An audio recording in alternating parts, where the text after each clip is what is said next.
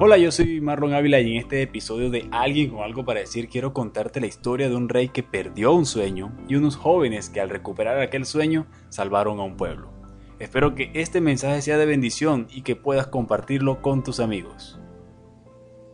Daniel estaba en Babilonia, cautivo por el rey Nabucodonosor. Allí, en esta ciudad llena de idolatría y lucha por el poder, Daniel y su grupito de amigos fueron encontrados como los mejores entre los mejores diez veces mejor, dice literalmente la Biblia.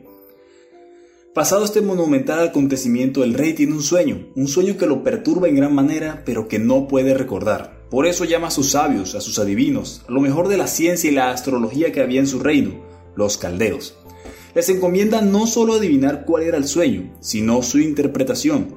Y si no son capaces de llevar a cabo la tarea, pues fácil, a cortar cabezas caldeas se dijo.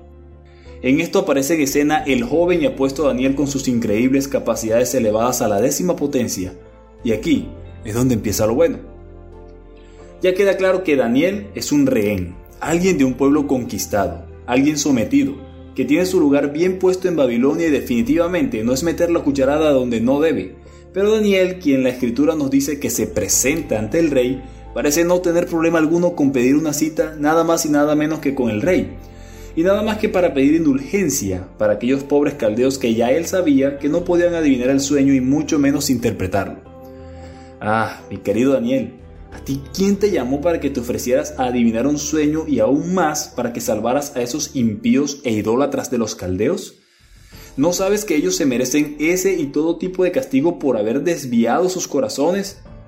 Daniel, déjalos que se equivoquen y deja que el rey siga perturbado. Total, se lo merece por haberse metido con el pueblo de Dios. Déjalos que sufran para que se arrepientan y sepan quién es el Dios de Israel. no. Daniel sabe que si Dios lo ha puesto como el diez veces mejor es exactamente para servir y ayudar al que lo necesita.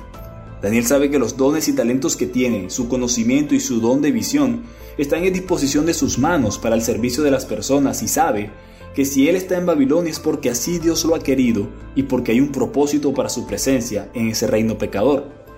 Mi querido Daniel o Daniela que me escuchas, tú no eres un diez veces mejor para las iglesias donde estás. Tu potencia y capacidad es para aquellos que aunque no se lo merecen, te necesitan.